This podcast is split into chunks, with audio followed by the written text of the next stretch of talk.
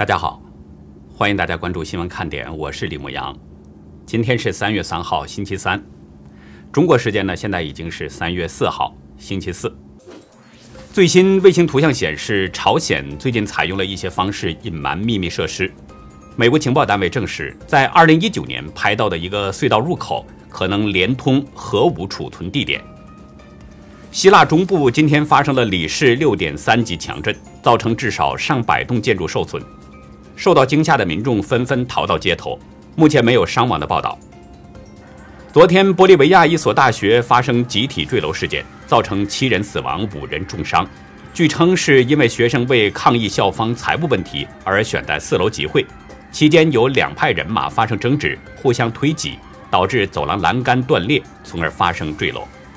荷兰警方今天表示，首都阿姆斯特丹一家中共病毒检测中心在开门之前发生了爆炸。似乎是有人在蓄意攻击，爆炸没有造成人员受伤，但警方仍然在进行调查。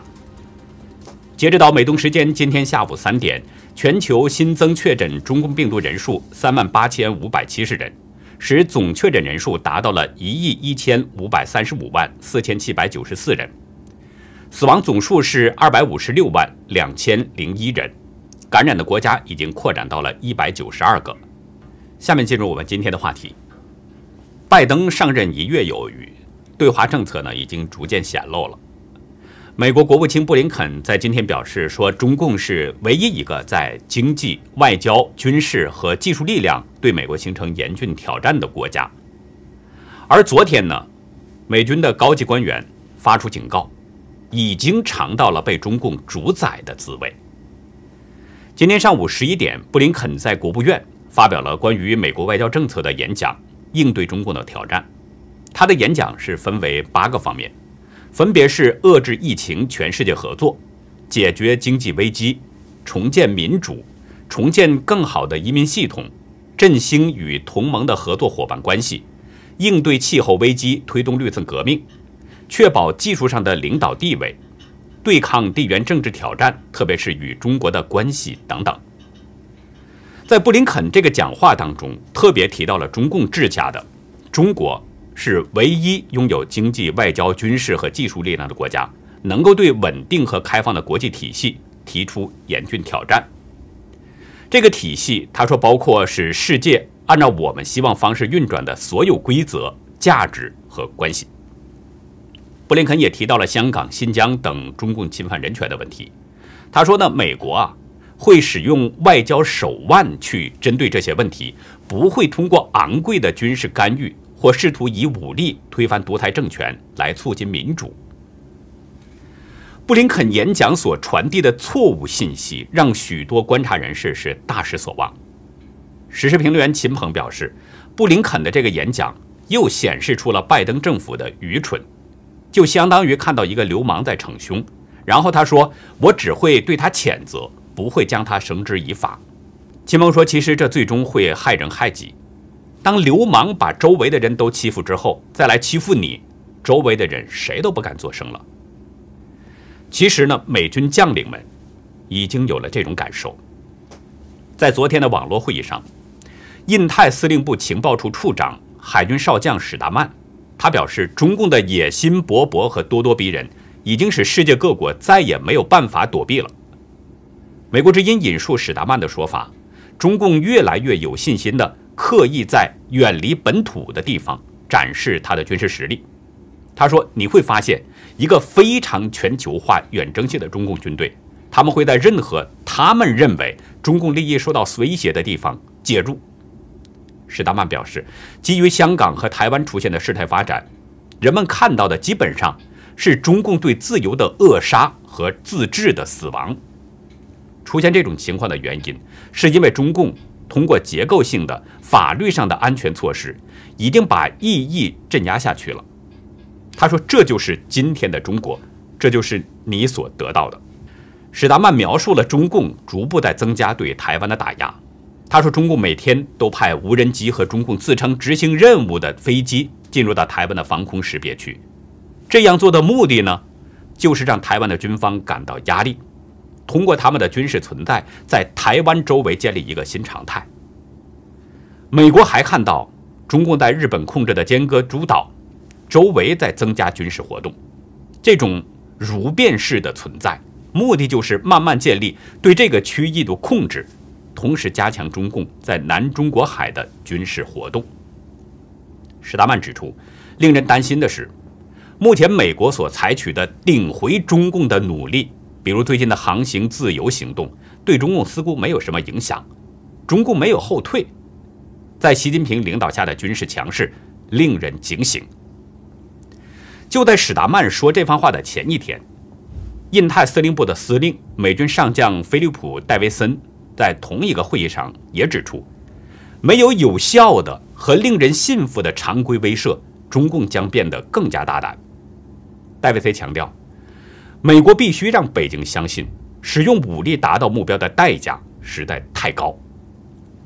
其实早前，美国国防部长奥斯汀也多次表示，中共是五角大楼的步调威胁，意思就是说呢，中共的军力发展速度已经影响到了美国为保持优势而必须采取的军力发展步调。从美国国防部到印太司令部的高官，都对中共的咄咄逼人感到了压力，而这些将官们的说法当中，隐隐在透露着对拜登政府软弱的不满。比如史达曼指出，美国所采取的航行自由等顶回中共的行动，并没有使中共后退，甚至对中共没什么影响。再比如说戴维森强调的，必须让北京相信，使用武力达到的目标代价实在太高。从他们的这些说法就可以看出，两位高官的心里边非常急迫。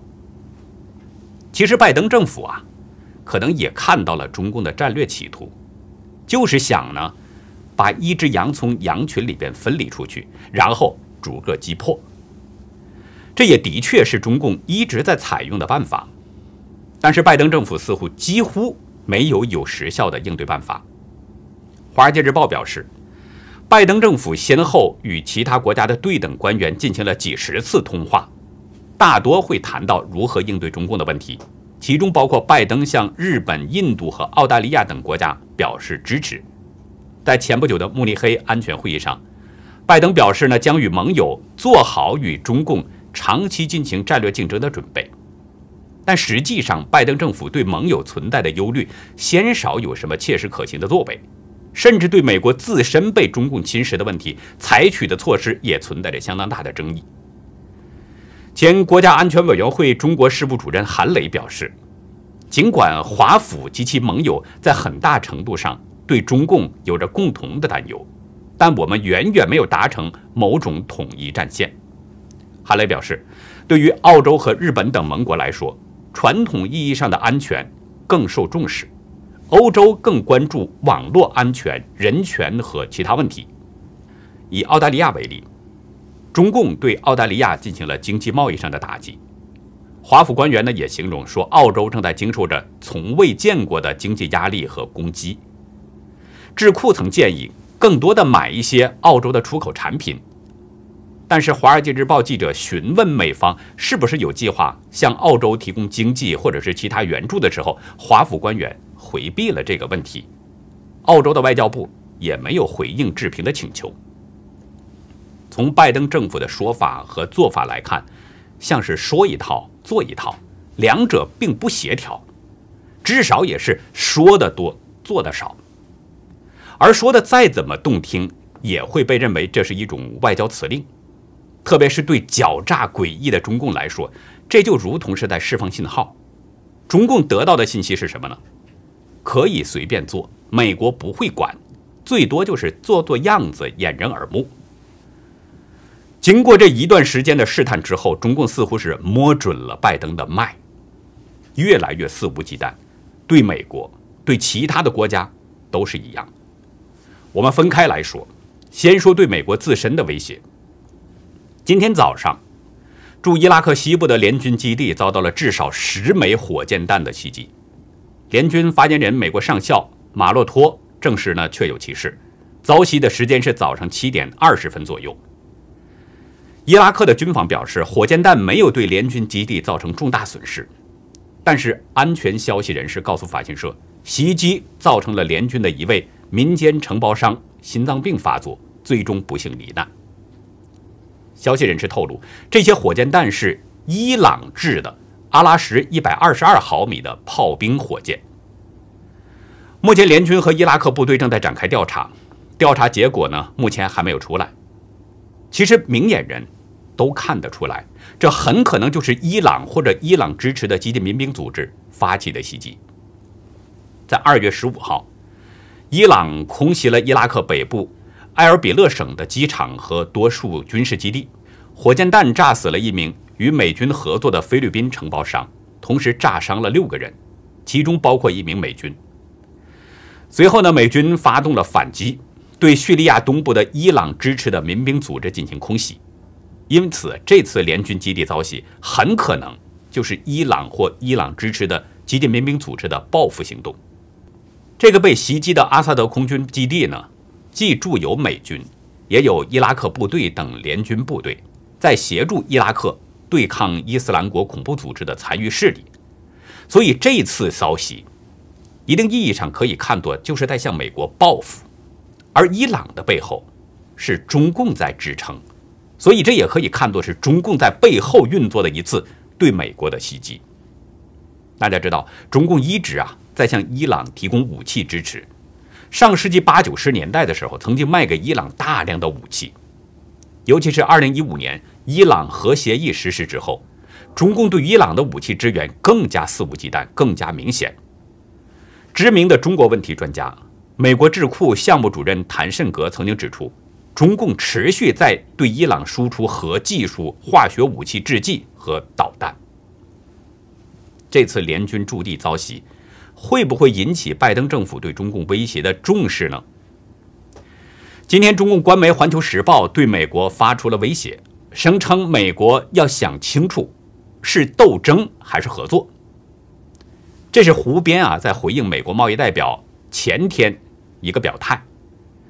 贸易代表署在发布的二零二一年贸易议程报告和二零二零年年度报告中表示，要将中共在新疆强迫劳动的行为列为优先关切事项。拜登政府将使用一切可用手段，要求中共履行贸易承诺。胡锡进表示，川普挑起的贸易战没有打倒中共。反而令美国企业深受其害，而拜登政府打算建立一个比零敲碎打更系统性的全面战略，到底是要合作还是要斗争？美国需要想清楚。从胡锡进代表中共向美国发出的这个威胁来看，中共并没有把拜登当回事儿。胡锡进的言外之意就是说，川普都没有打倒中共，拜登更不在话下了，所以中共更加肆无忌惮的。对美国的发起攻击。昨天，微软公司副总裁汤姆·伯特通告，一个技能很高的中共政府支持的黑客组织，利用安全漏洞实施了网络盗窃。通告中说呢，这个叫 Half New 的黑客组织呢，利用此前没有发现的漏洞，实施了多次攻击。虽然目前已经修补了漏洞，但仍然可能会发生延伸的攻击。中国外交部今天又像以往一样否认了微软的指控，但是伯特指出，这个黑客组织通常主要是针对美国的多个重要行业，包括传染病研究机构、法律事务所、高校、国防承包商、智库和非政府组织，目的就是盗取他们的信息。其实，中共的黑客行动一直都很猖獗，对美国的威胁也相当大。但是呢，在川普政府时期，通过贸易战的形式，已经逼迫中共有所收敛了；而在拜登上台之后，中共的黑客活动又开始变得活跃了。中国有这么句话，叫“兵怂怂一个，将怂怂一窝”。美国是西方社会的龙头老大，美国对中共的态度就直接影响着其他的国家，而拜登政府对中共的软弱。甚至是放纵的这个态度，使中共变得越来越无所顾忌，对世界的威胁越来越大了。这就迫使的美国的盟友不得不采取更主动的方式，直面中共的威胁。昨天，路透社引述德国政府官员的消息，本国一艘护卫舰将在八月份要前往亚洲。这将是二零零二年以来第一艘通过南海的德国军舰。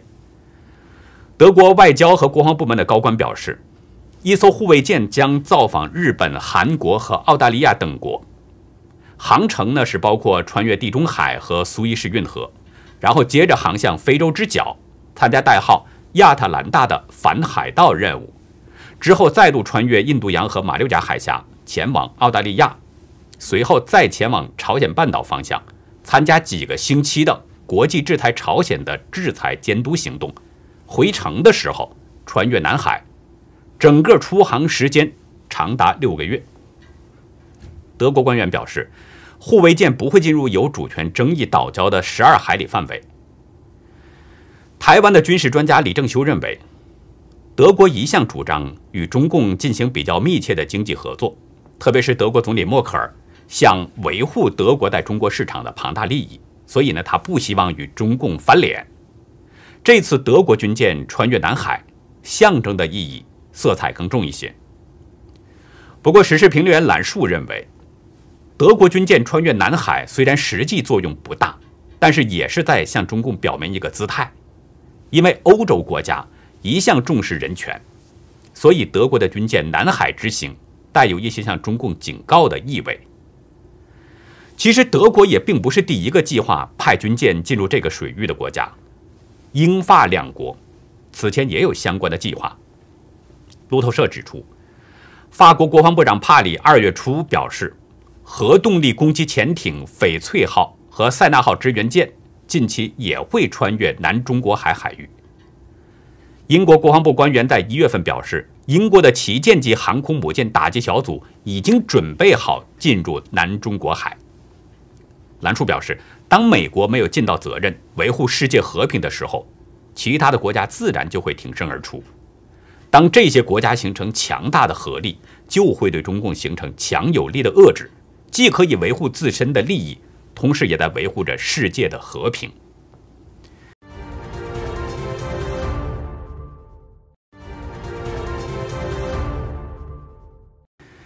今天，缅甸军警在多个地方。再次向抗议民众开枪了。媒体报道说呢，截止当地时间晚上七点十五分，至少已经造成九人死亡。但是有网友爆料，仅仅是今天一天，军警就开枪射杀了五十人，其中包括一名十九岁的华裔女孩。自由时报引述外媒消息，在仰光和曼德勒等多个城市，缅甸军警向抗议的民众射击了橡胶子弹和催泪弹。甚至在一些地方使用了实弹射击。有一段视频中显示，伴随着不绝于耳的枪声，军警排成方阵，在不断的向前推进。受到攻击的民众呢是纷纷躲避逃跑，场面相当的紧张激烈。有网友表示：“多么熟悉的画面呢？这不是香港，这是缅甸。”这位网友指的呢是2019年香港反送中运动的后期。香港抗议的民众也遭到了香港警察的疯狂镇压，港警不停地向人群发射催泪弹、橡胶子弹、海绵弹等等，试图是驱散示威民众。而这一幕，如今又在缅甸出现了。据目击者向媒体表示说，在曼德勒有两名抗议人士遭到枪杀，仰光有一人中枪身亡，另外在石阶有五人死亡，闽舰有一人死亡。据救援人员和家属表示，在曼德勒遭到枪杀的两个人分别是三十七岁和十九岁，一人胸部中枪，另一人是头部中枪。当地记者介绍，还有十一个人受伤，其中两人是额头和背部遭到枪击，生命垂危。急救人员还表示，因为局势混乱，再加上没有官方的数字，所以难以确定各地确切的死伤人数。而我呢，在今天上午九点。应该说是当地时间十点左右吧，收到网友的爆料，单独今天三号这一天，当地就死了五十个人。他说损失了五十个生命。爆料中说，今天又牺牲了很多人。安息，包括华裔十九岁女孩，她不知道今天自己会遇难。网友贴出了女孩此前写在卡片上的遗言，上面这么写的。如果我可能回不到原来的样子，请你们不要救我了。请把我身体上好的器官捐给需要的人吧。”女孩遇难之后呢，网友写道：“她是我们缅甸华人，年仅十九，她是家里的独生女，本该是家里的小公主，是被爱包围的年纪。”她只是尽一个人民应尽的义务，上街游行，不为军方手持武器上前线极力拼搏，在今天牺牲了。我看到网友发来的照片，看上去呢，遇难的女孩生前是比较阳光的，但是却随着缅甸军警的枪声，她终止了呼吸。我们之前的节目中曾经谈到过，缅甸军政府的背后有中共在支持。当地的媒体先前曾经报道，中共是以运送海鲜的名义向缅甸军政府在输送武器。有一位网友在推文中写道：“不消灭中共，以后只要中共想要占领的地方，都是这样。”最近呢，在网络上有一张照片在疯传，是一名修女在缅甸军警前下跪，求他们不要对进入教会寻求庇护的示威者开枪。许多网友看了之后是深为感动。这张照片呢是二月二十八号被抛到网络上的。天主教仰光总教区茂波书记主教他表示，克钦邦首府密支那的教会修女唐格当时是跪在军警前，祈求他们不要对示威者开枪，而军警呢则是请他离开，警告他这么做会有安全危险。不过唐格修女表示自己已经准备好为教会、为人民、为国家献出生命。他告诉军警，示威者没有武器，只是和平的在表达自己的诉求。茂波书记主教在另一则推文中表示，由于堂哥修女的关系，大约有一百名示威者逃离警察的拘捕。这一幕，把人的思绪又带回到了一九八九年的六月四号，当时在长安街上呢，中共的坦克部队在快速的向前推进。为了阻止中共军队的行进速度，一名男子是只身挡在坦克车的前进路线上。这一幕被外国记者用摄像机给记录了下来。那名男子呢，被外媒称为是“坦克人”。不过，那名男子随后被中共的便衣给带走了，至今下落不明。而堂哥修女的这个举动，颇有坦克人只身挡坦克的这个意味。唐哥在接受 UCA 采访当中，他这么说：“当看到参加和平抗议的群众遭到武力镇压时，忍不住悲伤落泪。”他说：“我是一名天主教修女，但我也是缅甸公民，我和缅甸人民有同样的感觉。”今天在大陆的社交媒体上在疯传这样的一则视频，有一名老人呢是倒在了台阶上抽搐，而过往的行人纷纷绕路行走。据大陆媒体报道，事件是发生在四川省攀枝花市，老人可能是呢出现了身体不适，倒在地下通道的楼梯上。可是现场经过的那些路人，不但没人上前关心或者是帮忙，都纷纷的绕开行走，避免倒地的老人，甚至帮忙打求救电话的人都没有。目前老人的情况呢，我们不太清楚，但是大陆媒体表示，相关单位已经介入调查了。有网友表示：“怪不了谁，谁敢救啊？这社会让善良犹豫不决呀。”随即呢，有网友表示：“就算不敢救，打幺幺零总可以吧？”这位网友的意思呢，是说可以帮忙打报警电话，由警方来处理。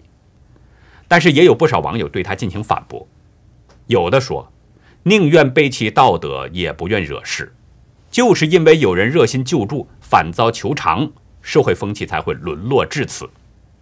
也有网友说，善良已被透支，只是该得到的人没得到。网友们得出这样的议论，其实呢是有背景的。早在2006年，南京曾有一桩民事诉讼案，市民彭宇陪同一名在路上自行跌倒的老人前往医院检查。后被老人是追索医疗费，助人的人被指成了肇事者。围绕这件事儿呢，双方是对簿公堂。结果，主审法官王浩虽然认为彭宇和老人均不具过错，无法认定彭宇是责任人的这种情况下，仍然判定彭宇要赔偿老人四万五千八百七十六元人民币的医疗费和诉讼费。这一起事件成了当时最热的一个话题。中共官媒人民网还曾经表示说，彭宇被判败诉是有积极意义的，说呢可以提醒活雷锋在见义勇为时要保护自己。但是网易新闻指出，大部分的网友认定彭宇是好心没好报，无辜受害。这件事使人们的道德观念受到了极大的冲击。此后，中国大陆发生了许许多多类似的事件，周围的人都不敢上前救助。社会道德就这么一日千里的向下滑着。尽管中共在二零一七年特别在民法当中还规定说呢，因自愿实施紧急救助行为造成受助人损害的，救助人不承担民事责任，但是已经于事无补了。其实，如果人们往深挖一挖，就会发现，之所以出现今天这样的事情，正是中共摧毁了人们的道德观念。春秋战国时期。子路呢救起了一名溺水者，那个人呢被救的人感谢子路，就送给了他一头牛，子路收下了。孔子高兴地说：“鲁国人从此一定会勇于救落水者了。”而极为重视舆论导向的中共，在彭宇案当中的行为相当诡异，他去打击施救的人，那人们自然就会得出一个结论：中共的法律不仅不保护人们的正当权益。还有意的引导人们的冷漠和突破道德底线，最终必将导致人人自危。而人们的这种观念一旦成型，那岂是立法就可以改变的呢？有网友说呢，彭宇案让国人的道德倒退了五十年。其实这个是错误的说法。如果倒退五十年的话，那个时候人们的道德并不像现在这么低落。越往前推。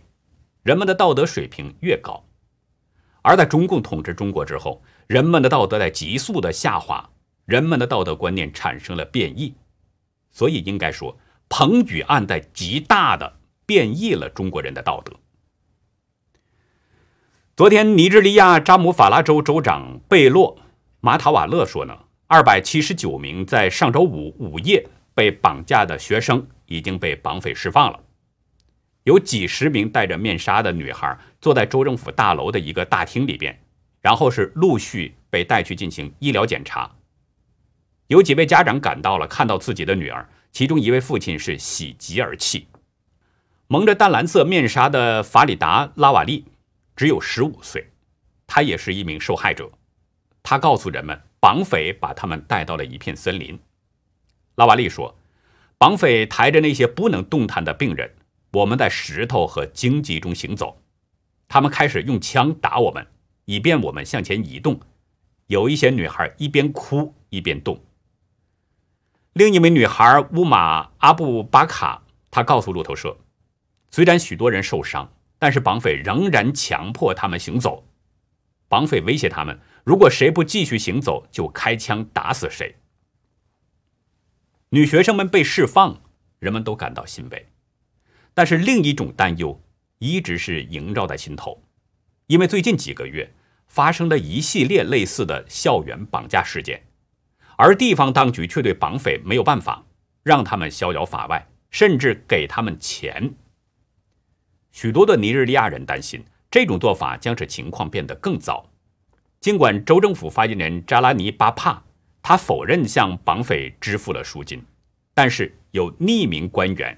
向路透社披露，当局过去曾经以金钱换取人质，为绑架事件制造了诱因。尼日利亚总统穆罕默德·巴哈里，他也认为应该把绑匪绳之以法。他表示，如果向绑匪支付赎金，将是未来的攻击更有可能。国家安全顾问巴巴加纳·蒙古诺表示，总统已经下令向扎姆法拉州进行大规模的军事部署。禁止采矿，并且在这里实施禁飞区。他说：“中央政府不会允许这个国家陷入国家失败，不会被勒索。”拉瓦尔·阿卜杜拉希的七个女儿在这次被绑架当中呢，都是受害者，后来也都被获释了。他认为这是让女孩子无法接受西方教育的一种伎俩。尼日利亚在这方面远远落后。他说：“我们不应该屈服于勒索。我对政府的建议是，应该立即采取预防措施，阻止进一步的绑架。”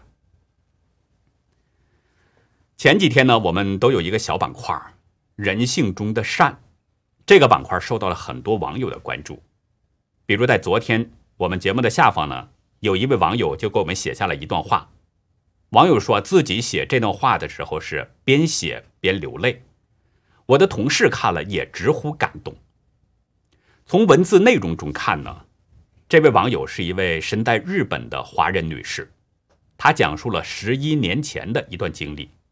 当时啊，她刚到日本不久，因为从小就受到中共的灌输，认为日本是邪恶无情的国家，所以呢，不太跟日本人打交道。但是随着日本三幺幺关东大地震，他被深深的感动了，并且爱上了这个和平民主的国家。怎么回事呢？这位女士介绍，三幺幺大地震发生时，她抱着刚出生不久的孩子，还拖着三岁大的儿子，跑到公寓大厅去避难。因为害怕，也是第一次遇到那么大的地震，没经验，所以呢，逃跑的时候除了手机。其他什么东西都没带。网友介绍，那个时候公寓大厅已经有很多人集合在那儿了，外面下着冰雨，气温也非常低。他们母子三人就抱着一张薄被子，没有吃的也没有喝的，当时感到很害怕，感觉非常无助，不知所措，特别是孩子又那么小。这时候呢，有一位日本妈妈注意到了他们。那位日本妈妈问他：“没事吧？”